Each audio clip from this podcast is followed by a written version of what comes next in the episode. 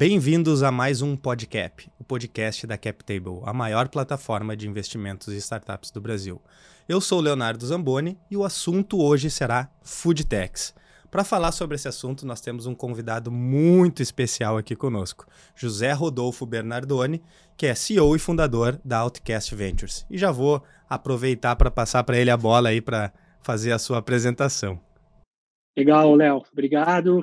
queria agradecer a oportunidade né, a toda a turma da CapTable, a gente já se conhece há algum tempo, um prazer aqui falar uh, sobre nosso negócio, né, sobre Outcast, sobre o tema de acesso a capital, sobre investimentos, em especial para chamadas food techs, né, ou, ou melhor, como a gente gosta de abordar aqui, para empresas que estão criando soluções para a cadeia de alimentos, para o sistema alimentar. Uh, bom, falando um pouquinho aqui do meu histórico uh, até chegar ao momento atual da Outcast. Sempre fui empreendedor desde a faculdade, sou, sou formado em administração pela Federal do Paraná. Minha primeira empresa ainda nada a ver com alimentos, mas ainda foi na época de faculdade. Durante alguns anos uh, fundei uh, duas startups e, e trabalhei no desenvolvimento delas, mas relacionado ao mercado educacional. Uh, tive a oportunidade de trabalhar na Endeavor, né? Isso foi de 2012 a 2014, mais ou menos. E lá na Endeavor, acho que foi um momento uh, super especial no sentido de, de conhecer e aprofundar em alguns mercados, né? Ter relacionamento com alguns empreendedores é, muito, muito fora de série. Foi ali, né, no, no, mais ou menos em 2013, 2014, que comecei a aprofundar uh, e me apaixonar cada vez mais pelo setor de alimentos. Em 2014, uh, ah, fundei uma empresa chamada GoLight, né? Foi aí a, a, a, minha entrada no setor de alimentos. Né? Fundei uma empresa uh, chamada GoLight. Na época, fazíamos refeições saudáveis e vendíamos para escritórios corporativos. Né? Então, era um momento, uh, apesar de não fazer tanto tempo assim, 2014, para contextualizar, para se ter ideia, se não me engano, nem, nem RAP existia ainda, é, o iFood ainda tinha um outro contexto, da, dava passos talvez embrionários, o mercado de delivery não era tão desenvolvido quanto é hoje, não existia o termo dark kitchens, né? E na época a gente criou uh, um negócio que basicamente uh, fazia refeições e unia ali um modelo uh, de dark kitchen com distribuição delivery para focado em empresas, né? Focado aí na, uh, na chamada uh, refeição ou alimentação de, de, de, dia a dia, dia de semana. para resumir a história, essa empresa se desenvolveu, o modelo se desenvolveu. Em 2018, final de 2018, acabei fazendo um deal com a Sapori, a Sapori é uma das, uma das empresas, uma das líderes, né, uma das maiores empresas de refeição coletiva no Brasil, uh, acho que por razões óbvias. Uh, o nosso foco era muito empresas, uh, prédios corporativos, edifícios comerciais, esse tipo de coisa. E em 2018 eu acabei fazendo um deal com a Sapori e esse deal ele, ele tinha uma ideia, né, é muito mais acho que do que continuar ou explorar aquela empresa que tinha sido fundada lá atrás era criar inicialmente uma venture builder, né, aproveitando toda a escala de negócio que a Sapori tinha, uh, na época, né, 1.300 cozinhas espalhadas pelo Brasil, mais de 15 mil colaboradores, uh, pô, mais de um milhão e meio de refeições servidas por dia, mas toda essa escala, um modelo de negócio tradicional, a, a, a ideia na época, final de 2018, era construir novos modelos de negócio, principalmente utilizando tecnologia. O que aconteceu na época foi que uh, a gente logo viu que, que seria muito difícil ou quase impossível construir esses novos modelos de negócio e passou a explorar a oportunidade de investimento. Né? Na época, uh, muita startup, muita food tech batia na porta uh, especificamente do Daniel Mendes, né, o, o, dono, fundador da Sapori, buscando capital, buscando investimento, uh, e, e, a gente aproveitou aquele momento e foi aí, né, pessoalmente também, que eu tive a oportunidade de, pela primeira vez, mudar de cadeira de empreendedor para investidor, acabei ficando na Sapori um ano e meio. Uh, no ano de 2019, uh, fizemos al alguns deals, né, alguns investimentos lá, uh, então, pela Sapori, comecei a mergulhar nesse mundo, aí com o chapéu de investidor.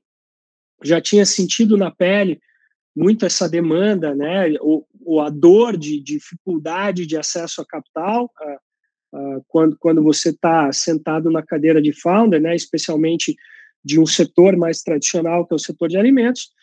E aí, pô, uh, comecei a ver uh, essa oportunidade cada vez mais latente, dificuldade, né, de outros founders, que, que outras dezenas de, de founders que acabei conhecendo no meio do caminho. Uh, e aí, em 2020, metade de 2020, mais ou menos, acabei saindo da Sapori justamente para fundar a Outcast Ventures uh, com o objetivo de simplificar o acesso a capital para empresas do setor de alimentos. Né? Então, como disse, uh, primeiro ponto, né, uh, acabei sofrendo na pele muito dessa dificuldade de acessar capital. Acho que os, os anos ali de o ano de 2019, 20 e 21 foram foi, foi a onda que todo mundo surfou, é recente na, na cabeça de todo mundo né, grandes rodadas de, de investimento, grandes saídas, mas a verdade é que pouquíssimo tempo atrás, lá para 2015, 2016, era praticamente é, impossível, né, não, não é só força de expressão, é muito difícil uma food tech levantar dinheiro com um investidor de risco. Dá para contar nos dedos as empresas que conseguiam. Então, sofri isso na pele, vi muita gente é, sofrendo também. E, por outro lado, uh, sempre tive a, a, a, a, noção, né? Eu sempre acreditei que, pô, uh, o, o, setor de alimentos ele, ele carece de muita inovação. Né? A indústria de alimentos é o, é, é o maior setor do mundo, né? E, e até de forma muito contraditória é uma das últimas fronteiras da tecnologia. Se você pensar uh, em várias áreas da nossa vida, o quanto a tecnologia é, vem vem mudando né, para melhor, vem impactando a, a, a, vida de todo mundo nas últimas décadas, né, causando grandes transformações, pô, o quanto dessa tecnologia foi aplicada à cadeia de alimentos? Muito pouco. Né? Então, pô, onde tem muita ineficiência, onde tem pouca tecnologia ainda aplicada, tem muita oportunidade. É um campo fértil para empreendedores criarem soluções e, consequentemente, se é um campo fértil para empreendedores criarem soluções, é um campo fértil também para investidores destinarem seus recursos e financiarem é, esses empreendedores e empreendedoras nas, nas suas jornadas aí de, de, de inovação. Então, uh, 2020, uh, comecei a dar os primeiros passos aqui, fiquei um ano basicamente desenvolvendo uh, ou desdobrando a nossa tese de investimentos, o que, que é o nosso olhar, e aí de 2021 para cá a gente vem colocando é, colocando de pé, né? Vamos dizer assim essa essa gestora plataforma de investimentos até chegar na metade desse ano agora, muito muito recentemente, faz dois meses, estamos uh, colocando de pé o nosso primeiro produto, que é um que é um primeiro fundo aí uh, focado em food tech na América Latina, que vai investir em cinco a sete empresas. E aí, pô, vai ser um prazer falar disso também é, um pouco mais tarde, mas é isso, cara. Puxando um pouco sobre esse ponto aí que tu estava trazendo dos, do, das barreiras de tecnologia, né, ou das fronteiras de, de, tecnologia que ainda não abarcaram talvez o setor mais tradicional que a gente tem, né, que é o setor de alimentação. Uh, uma startup ela surge sempre para resolver um problema, né? Então essa, esse é o sentido. E tecnologia é uma das melhores maneiras de resolver problemas. Quais são os grandes problemas que tu vê hoje na indústria, né? Quais são os, os caminhos onde essas food techs têm para explorar?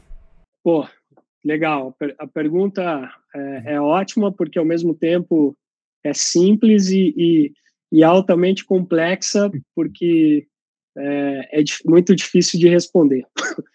Mas como que a gente enxerga, né? Acho que o ponto de partida é o seguinte: é, muita gente nos pergunta, pô, o, o, o que, que é food tech para vocês, né? Então, o, a primeira resposta, o primeiro ponto que a gente tem que entender é, é o sistema alimentar, é a cadeia de alimentos. Então, a gente não entende food tech empresa só da ponta de consumo.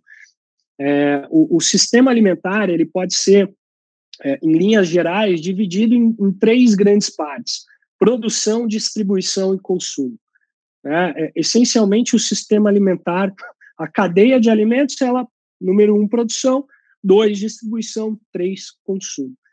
É, e uh, se a gente olhar toda essa cadeia, é, você tem três também grandes grupos de, de, de problemas que atingem o Brasil, a América Latina ou o mundo inteiro.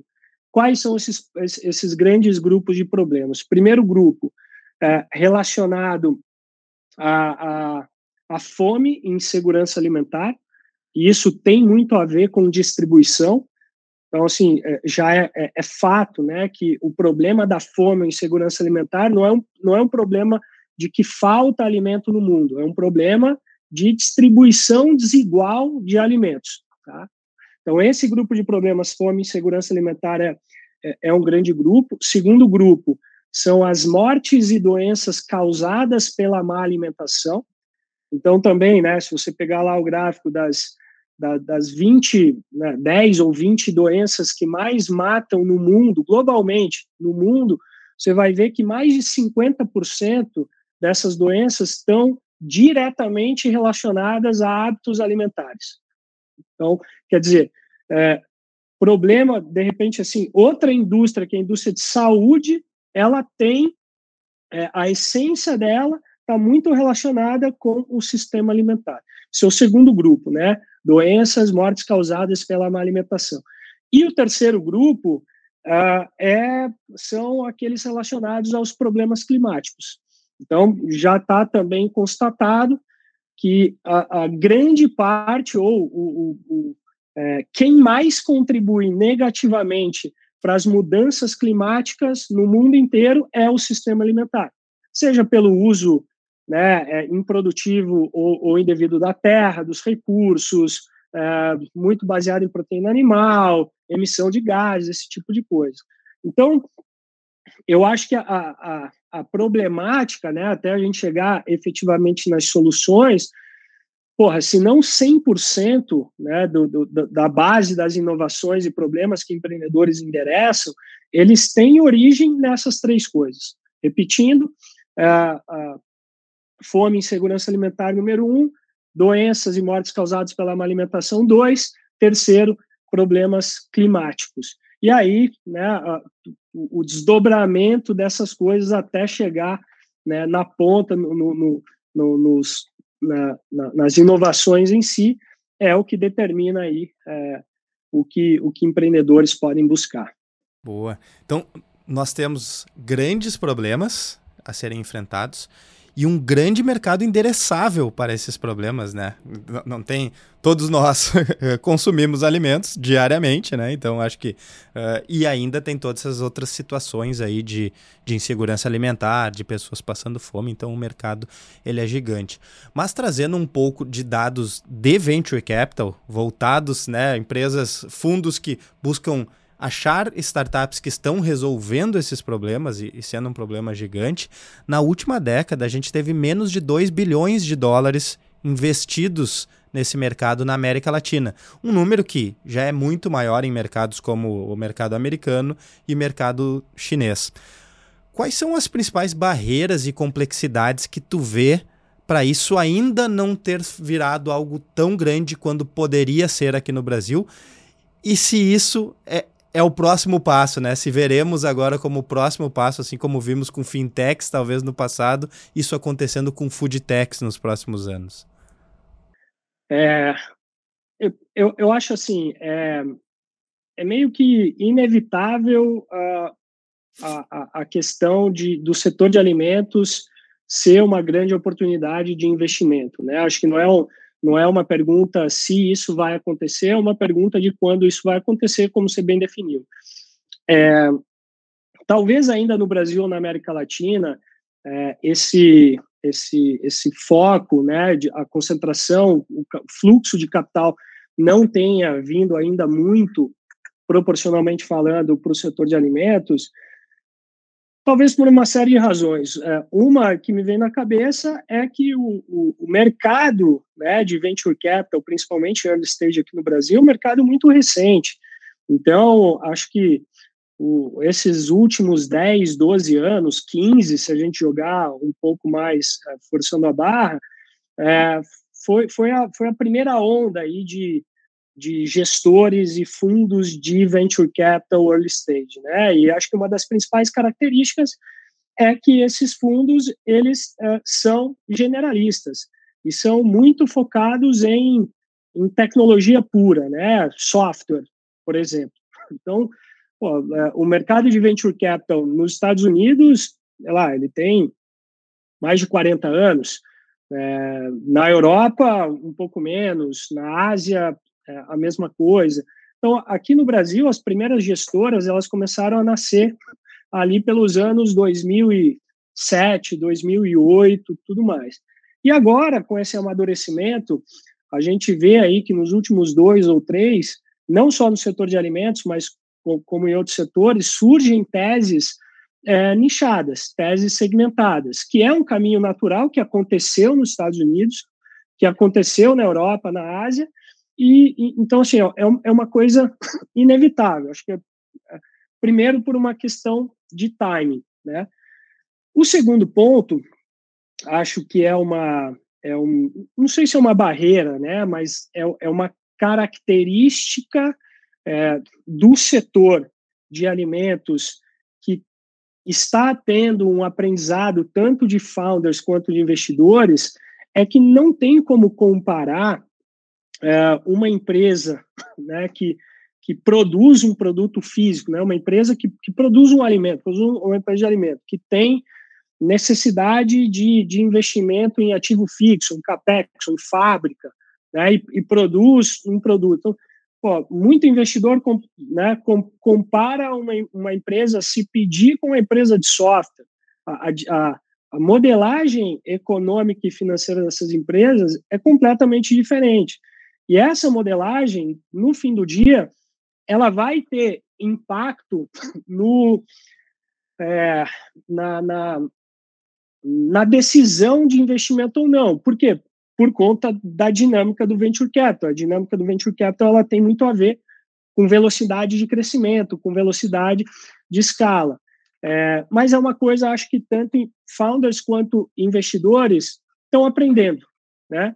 É, então, pelo lado do, do, dos investidores, é, e aí também nos últimos dois, três anos começaram a aparecer, não só no Brasil como fora, começaram a aparecer é, empresas do setor de alimentos muito grandes, né, que, que cumpriram aí todas as etapas do venture capital, que levantaram várias rodadas de financiamento, que, que abriram capital, que foram vendidas né, por, por, valores super interessantes. Então, esse, é, é, ter esse ciclo uh, completo, né, isso, isso mostra com que pô, realmente é possível, é, é possível ter retorno de venture capital investindo numa food tech, é possível que um founder lá no começo levante capital respeitando os seus estágios, diluição e uma série de coisas. Então, a, acho que isso é possível. Mas, de fato, é, eu, eu acho que a gente está é, ainda é, numa curva de aprendizagem, né? Tanto tanto pelo lado dos empreendedores quanto pelo lado de investidores. E esses investimentos que aconteceram até hoje, na sua grande maioria, ou pelo menos a maior parte deles aí, foi concentrada em startups de marketplaces e deliveries, né? Tu entende que nas outras verticais Uh, existem muitas oportunidades e essas oportunidades aparecerão mais, talvez novos unicórnios ou novas startups gigantescas que não estejam necessariamente ligadas ao delivery e ao marketplace? Essa é a nossa crença, né? É, assim a gente espera, mas de fato também acho que é uma tendência meio inevitável. Então lembra do, do raciocínio que eu te falei que a cadeia de alimentos é produção, distribuição e consumo.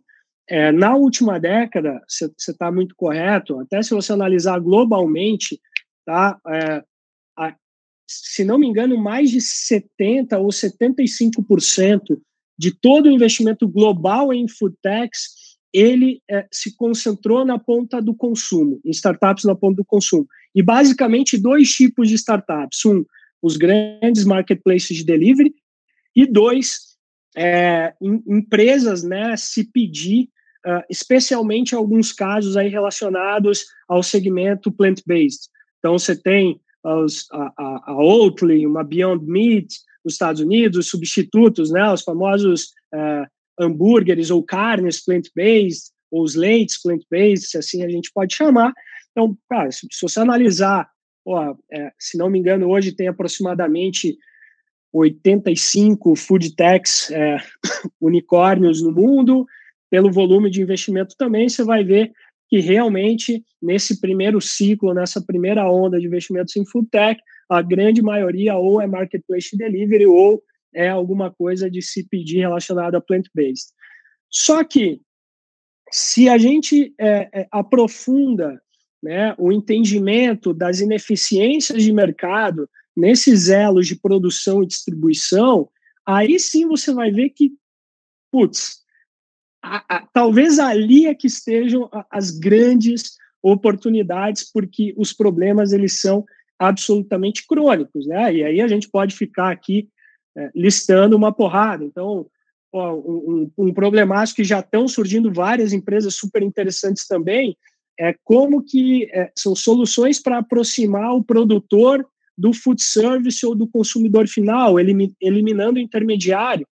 É, é, no Brasil, na América Latina ou no mundo inteiro, a cadeia de alimentos, principalmente, né, como que se, como que o alimento sai do campo e chega até o consumidor final, ou ao food service, aos restaurantes, lanchonetes, etc., e muito intermediário não agregando valor. E aí, pô, tá, tá um, um, um, problemaço gigantesco e, e, uma oportunidade gigante também, né? É, o problema de desperdício de alimentos, tem startups super interessantes aqui no Brasil, levantando capital, levantando rodadas, fora do Brasil, né? tem, cara, tem, tem, tem unicórnios já endereçando o problema de desperdício, de redução de desperdício com alta tecnologia.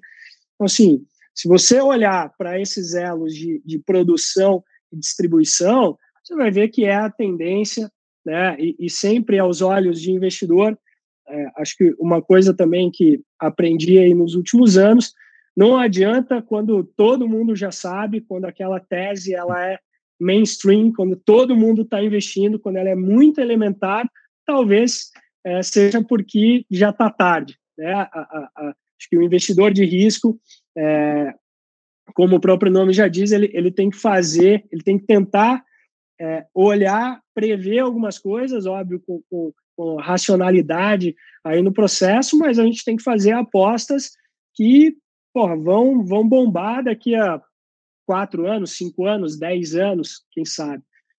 Né?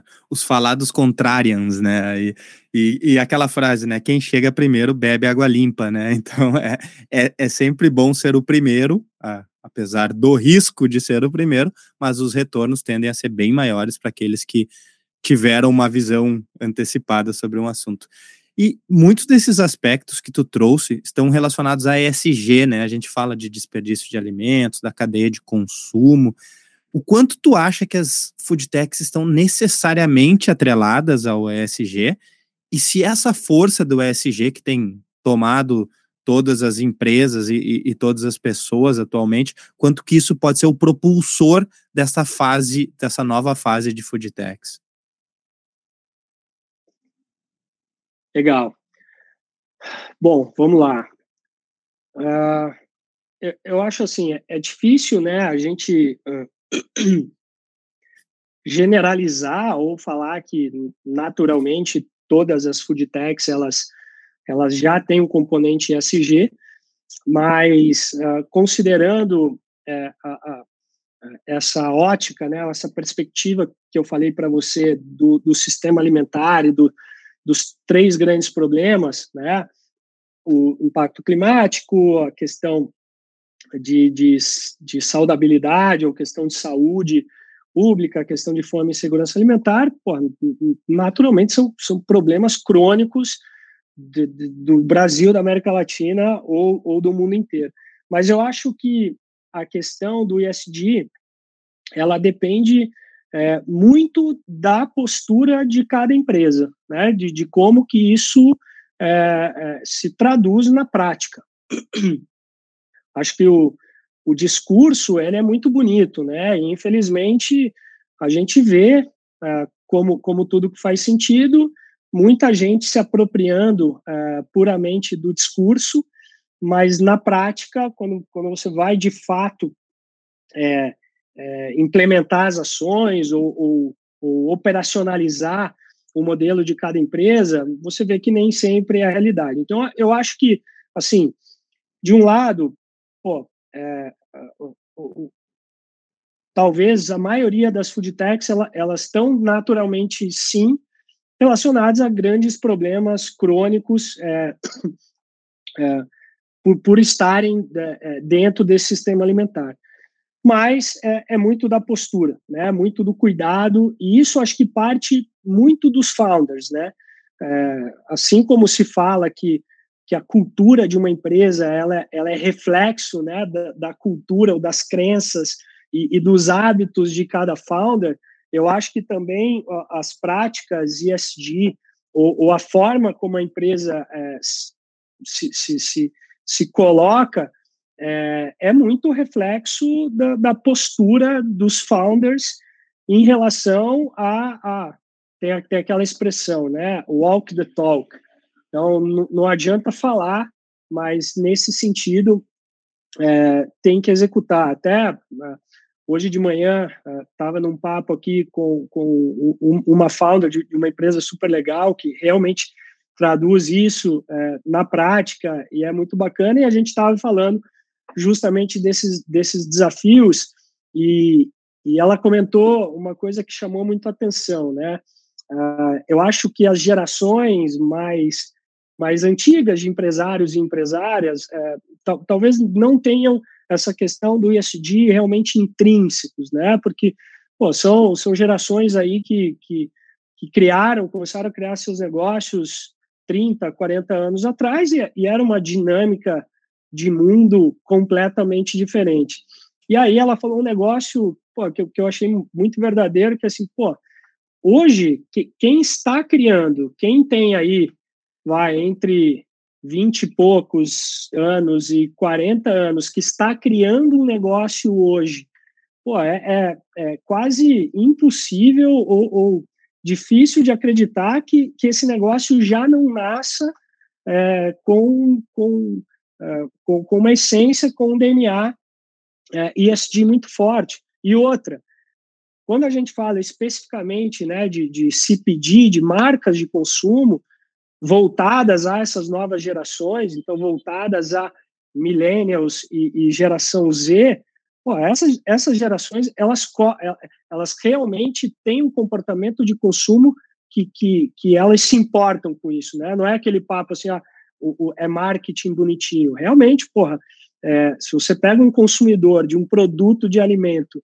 de 18 anos de idade, 20, 20 e poucos anos de idade, o comportamento de consumo leva em conta esse tipo de coisa. Então, não, não, definitivamente não é só papo furado. Mas, mais uma vez, é, eu acho, e isso por evidência aqui de, sei lá, de dezenas ou centenas de empresas que a gente acaba é, conversando e analisando, é muito reflexo da postura é, de cada empresa ou do, dos founders especificamente. Legal. E as startups normalmente têm por postura uh, atacar primeiramente um ponto bem específico e depois ir uh, aumentando né, o, o, a sua área de atuação.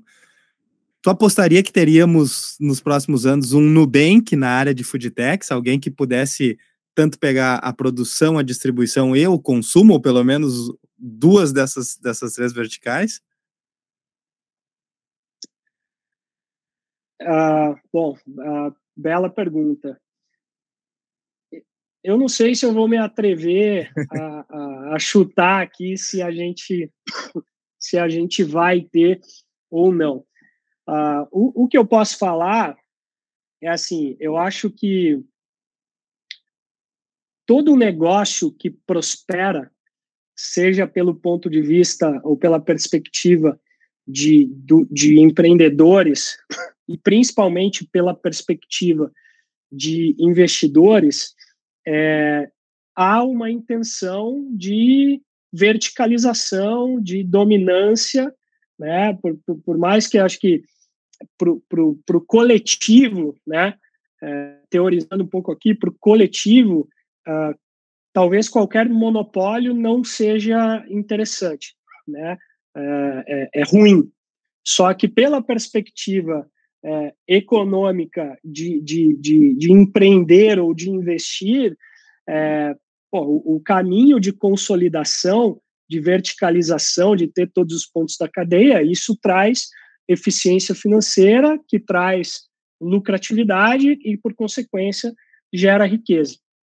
É, e, e, todos os mercados, né, em si, aí se você analisar historicamente, seja recente na última década, qualquer setor, você tem movimentos é, aí de consolidação, né, que vem de diversas maneiras, seja uma empresa que começou num canal, ela, ela vai ampliando, vai oferecendo novos serviços, ou ela tem uma estratégia de M&A, que ela vai comprando né, ou, outras empresas, startups, e as próprias startups, elas, elas podem é, surfar bem essa onda. É, então, assim, eu, eu, eu não vou me atrever aqui a dizer se a gente vai ter, mas é, acho que pode ser um caminho natural, né?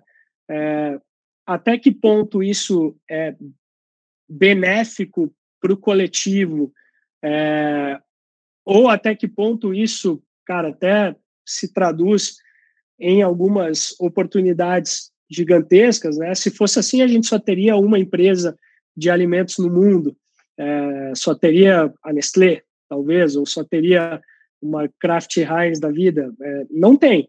Então, à medida com que a, a, essas empresas vão ficando grandes, elas se movimentam mais lentamente, elas não conseguem olhar o micro e, e é ali na dor específica que surgem né, as grandes oportunidades para empreendedores. Então, é, é, meio que um ciclo que se renova. Né? Eu, eu, eu responderia dessa maneira.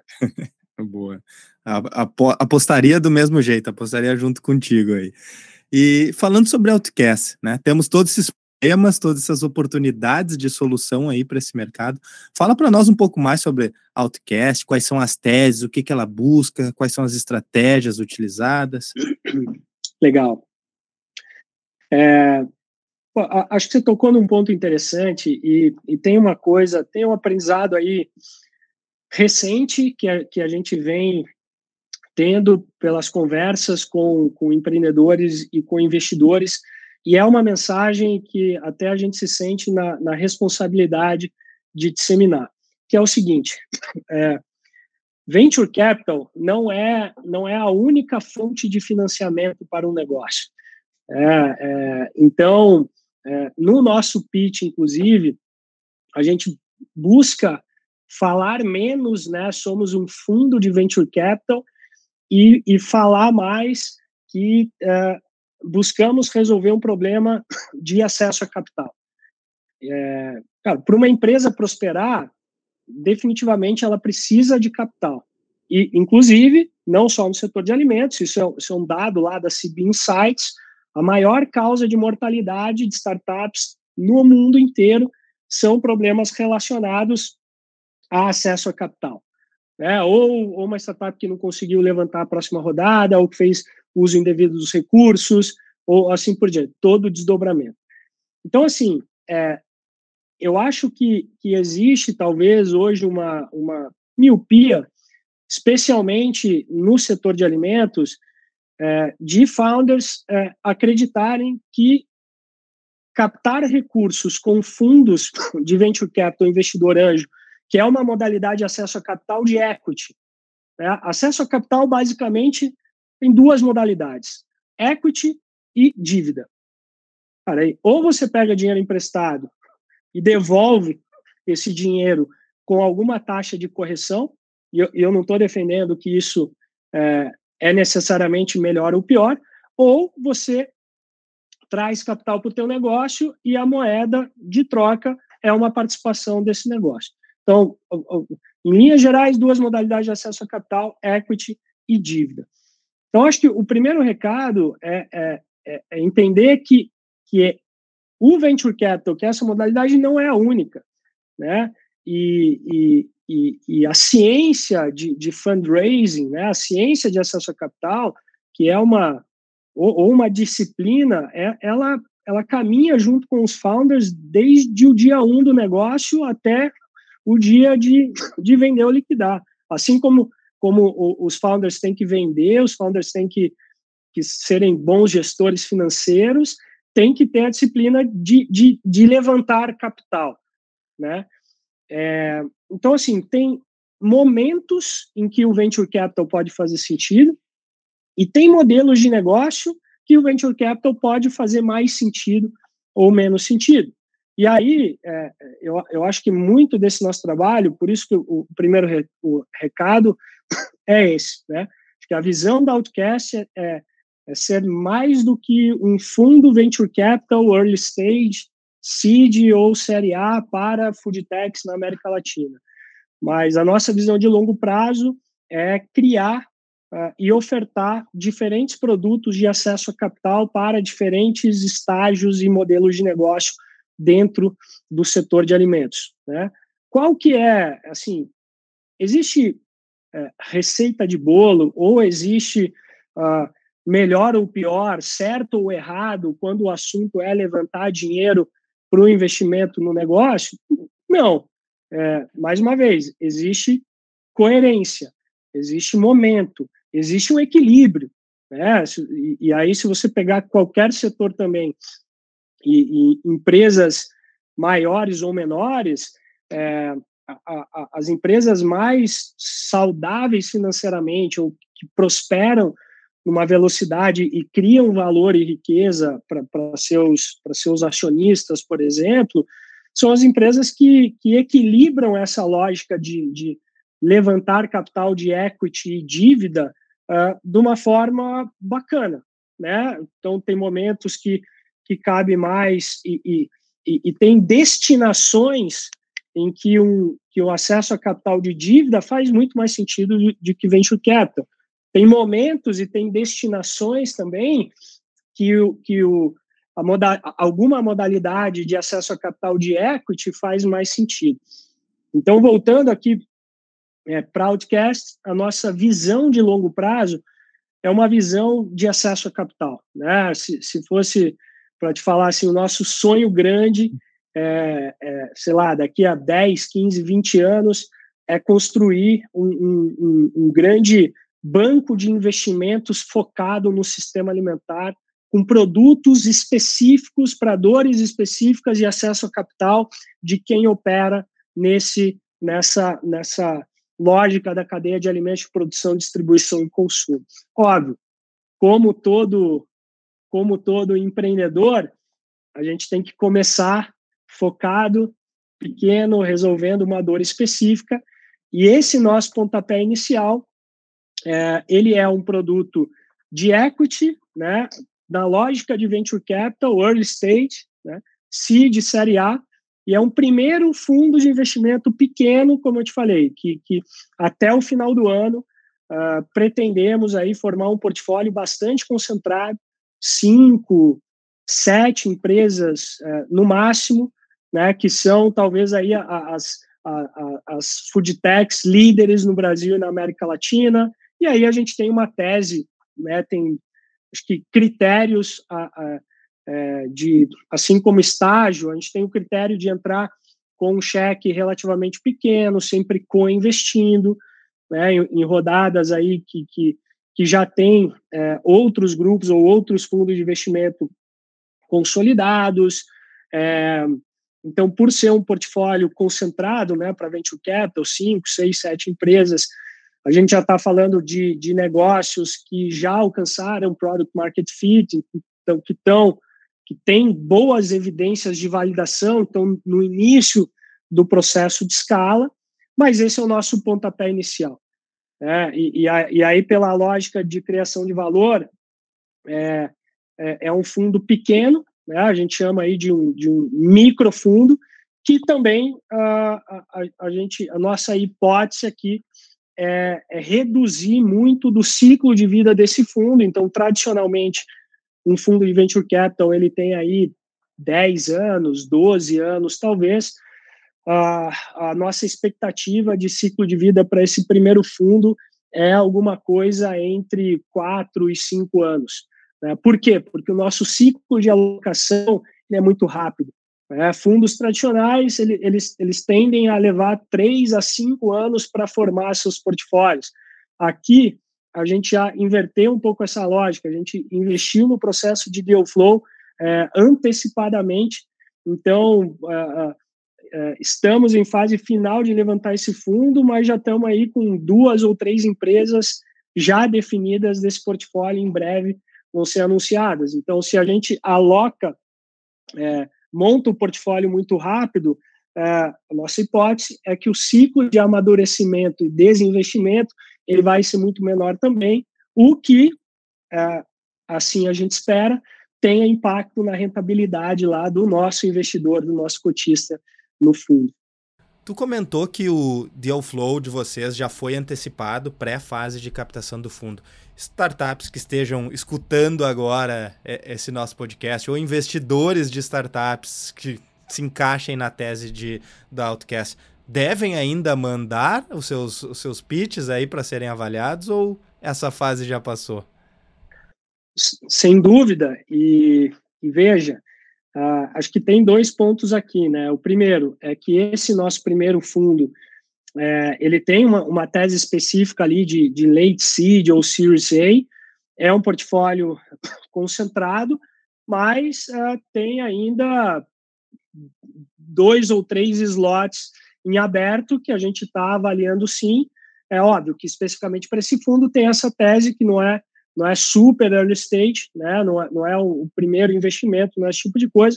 Então, é, se a startup se encaixar, com certeza a gente avaliar. E o segundo ponto é que o, o, o processo de deal flow de, de, uma gestora ou de um fundo, ele não tem fim. Né? Ele, como o próprio nome diz, ele é um processo, não é um projeto que tem começo, meio e fim, ele é um processo. Então, assim, é, é, a gente já está aqui né, desenhando e, e, colocando no forno é, outras teses de novos fundos para o começo do ano que vem, que elas são específicas. Então, tô, tô, tô, exemplo aqui é verdadeiro. A gente está desenhando uma tese mais early stage só para investir em se pedir com, com uma pegada saudável é, para fazer investimento seed ou até anterior, pre-seed ou seed entendeu? E aí, provavelmente, formando um portfólio bem maior, talvez a gente tenha é, junto uma corporação ancorando o fundo, que é super bacana.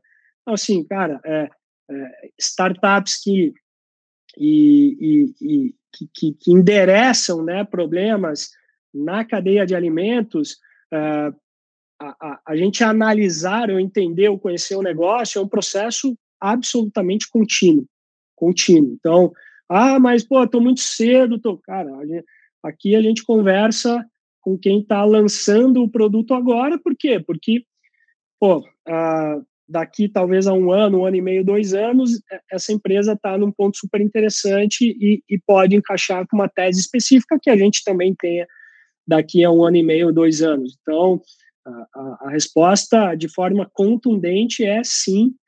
A gente vai adorar conversar, ah, chama chama no LinkedIn, uh, né, nos manda e-mail, pô, fica super à vontade, uh, faz parte do nosso trabalho. E tu comentou agora que sobre corporações investindo no fundo, tu tinha falado anteriormente sobre o fundo investir junto com outros fundos também. Qual a importância que tu vê dessa coletividade no investimento de venture capital, né? Muitas vezes as pessoas têm a ideia de, nossa, achei o caminho do ouro agora, quero fazer isso sozinho antes de todo mundo, não vou contar para ninguém até conseguir fazer tudo certo. Mas no venture capital isso normalmente acontece de uma maneira diferente, né? Por que tu acha que é assim ou porque tu acredita que é assim e, e como que vocês se beneficiam disso? Legal. Cara, isso é, Isso eu acho que é, é, é, mais do que uma crença nossa, isso é um fato, né? Se você analisar historicamente, é, de forma até específica, no, no Venture Capital, é, os melhores investimentos são aqueles feitos é, em coletividade, seja num, sindicato de investidores anjos, seja num, num, grupo ou num pool de fundos de investimento, às vezes liderados por um ou dois, uh, cara, com investimento com corporações, pensando com os dois lados aqui da moeda. Por que, que isso é legal para empreendedores?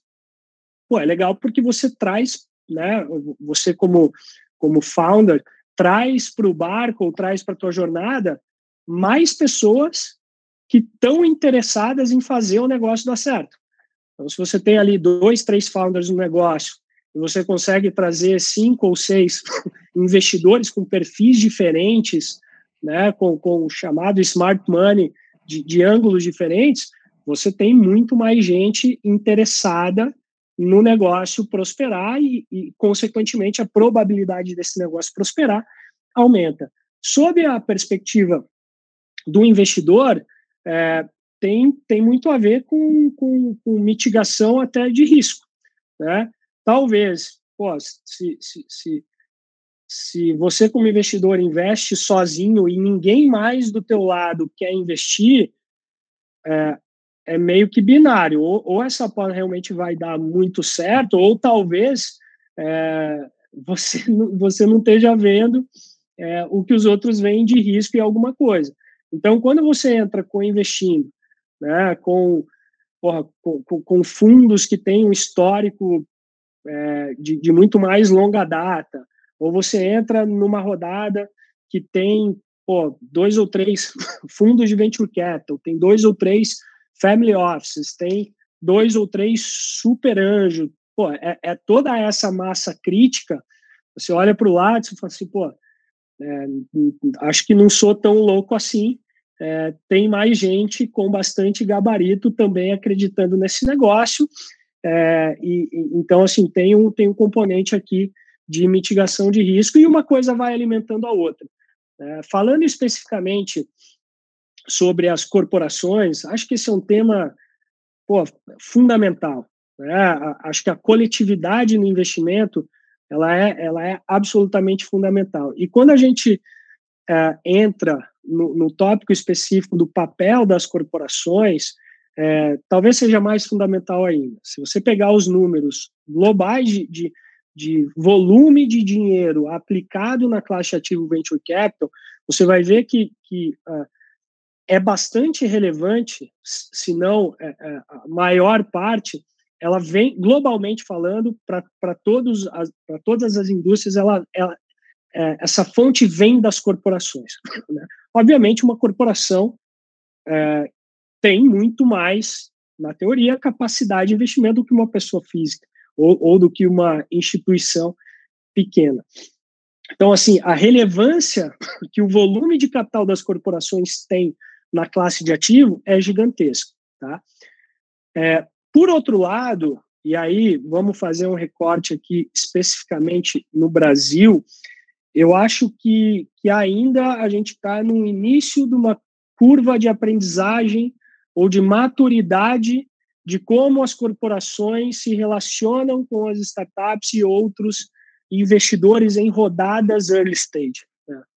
Eu acho que é, há, há, uma intenção super positiva, de forma mais agilizada ou menos agilizada, eu diria assim que praticamente todas as indústrias e as grandes empresas de alimentos estão se movimentando numa direção de de open innovation e até de investimento em startups, mas é, tem ainda um, um componente uh, de entender a dinâmica, né? de, de, de deixar premissas antigas, né? aquelas premissas de controle, premissas de, de, de amarrações contratuais. Então, é, é, essas premissas talvez mais antigas, que, que deram certo em outras épocas ou, ou em décadas atrás, elas não combinam muito com o, o, o, a premissa ou a dinâmica de venture capital early stage. Então, talvez seja por isso ainda que, na prática, nos últimos anos e até hoje, em rodadas de investimento super iniciais, seed, até série A, é, os fundos de venture capital profissionais, eles tendem, tendem a ter um pouco né, de resistência, justamente porque é, tem ainda um descasamento. Mas é, é, é inevitável um caminho de, de, de colaboração. E, e, eu acho que a gente está aprendendo sim. Exemplos de fora são muito benéficos. Então, você vê pô, é, a, a, os grandes players mundiais né, é, de alimentos uh, na Europa, Ásia, Estados Unidos, eles já estão super maduros e sofisticados em termos de, de, de desse investimento venture capital, co-investimento, é, separar o que é venture capital early stage do que é M&A e assim por diante. Mas respondendo a pergunta, é, é, é a coletividade de investimento é, early stage ela é absolutamente fundamental. É, essa é uma crença muito forte aqui dentro da CapTable também. Estava uh, acessando o site de vocês aqui mais cedo, theoutcast.ventures, e lá tem um relatório sobre food em 2022. Relatório muito bom, muito completo. Recomendo a todos que depois deem uma passada lá para ter acesso a esse relatório. E olhando ali nas startups, pude perceber que diversas delas fizeram captações através de crowdfunding, né, em plataformas de oferta pública. O que que tu acha desse modelo do, dos investidores também trazerem essa coletividade e terem acesso a essas ofertas, principalmente no early stage ali? Cara, é, mais uma vez, assim, eu acho que é, teorizando até um pouco, pô, a, a, a, classe de ativo venture capital, que ela, que ela é uma classe de ativo, né, no mercado financeiro global, é, super restrita, né, e super elitizado, o crowdfunding, por essência, é, é, ele, é uma, ele é uma forma de democratização é, tanto pelo lado de, de, de, founders quanto pelo lado de investidores, de democratização à classe de ativo venture capital.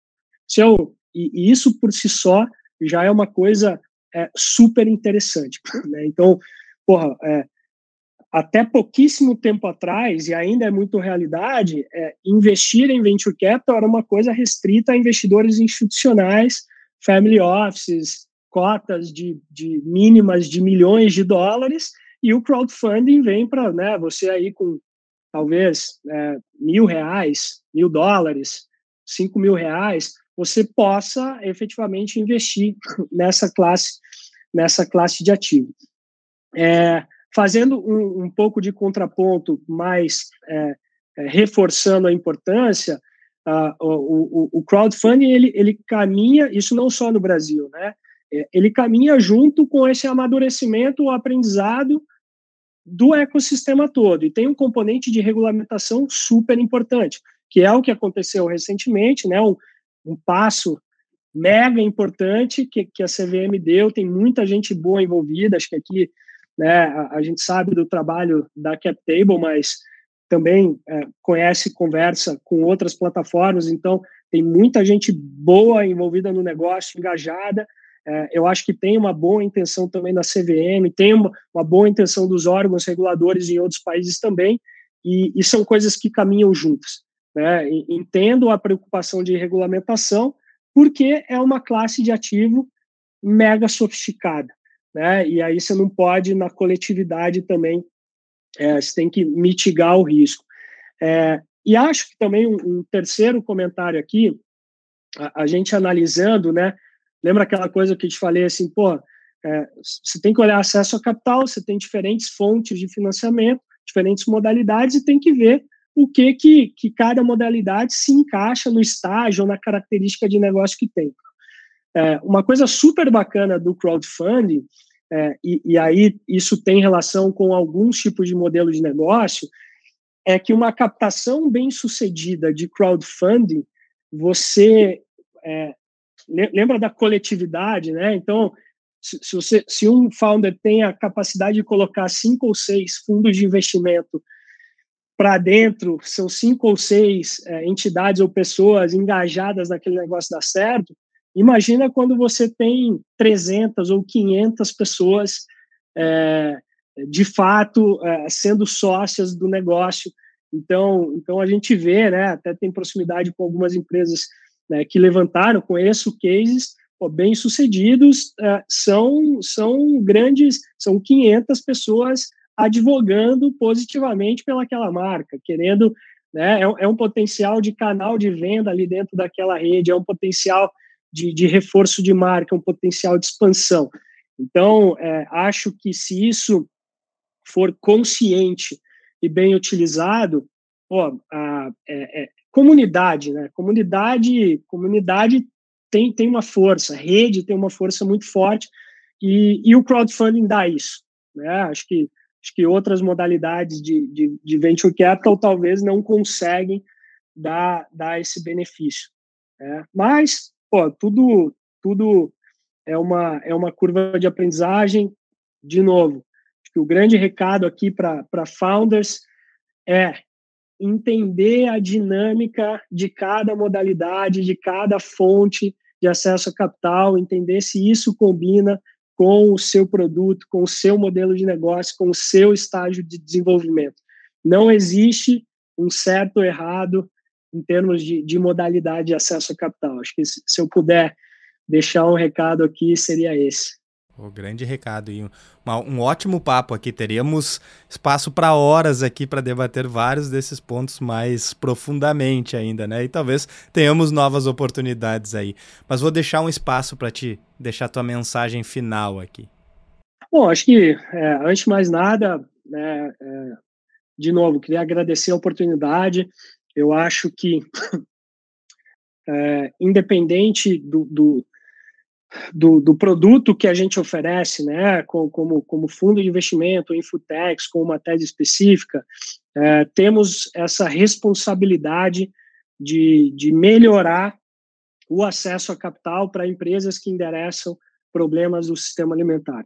É, é uma dor crônica é, para você, para você que eu falo, é, genericamente, para se construir inovação, precisa de muito capital é, é, histórias bonitas de, de quem começou com nada e prosperou são muito é, romantizadas. A verdade é, para realmente é, solucionar problemas crônicos e globais, construir inovações disruptivas, é, impactantes nas vidas das pessoas, é, isso demanda muito capital. E quem financia a, as inovações no mundo, majoritariamente, é o venture capital e o private equity. Então, então assim, temos uma temos uma responsabilidade é, aí conjunta, né? E, e, o nosso papel aqui enquanto Outcast, mais uma vez, estamos é, nossa jornada aí de, de décadas para frente, a gente está dando um primeiro passo aqui, é, é muito muito longo, né? É, esse trabalho é de realmente ajudar founders é, a resolverem esse problema. Então fica fica o canal aberto. Uh, quem quiser nos contatar no LinkedIn, entrando no site, é, a gente tem aqui uma área é, de pesquisa, uh, produtora de conteúdo, proprietária. A gente fala, a gente evita até falar um pouco produtora de conteúdo fala produtora de conhecimento. É, e, e, além desse reporte que foi lançado ali no começo do ano, pô, a, a gente está lançando uma série de estudos, né, de entender segmentos, nichos de mercado, construir conhecimento proprietário do sistema alimentar na América Latina, principalmente quando o assunto é acesso ao capital. Então, se, se alguém aqui tem alguma dor de, de, como conseguir levantar capital com venture capital, com banco, com, com venture debt, com crowdfunding, com qualquer que seja a modalidade, é, a gente está muito de portas abertas, uh, quer conhecer uh, empresas e founders de diferentes estágios, nunca é cedo e nunca é tarde para falar.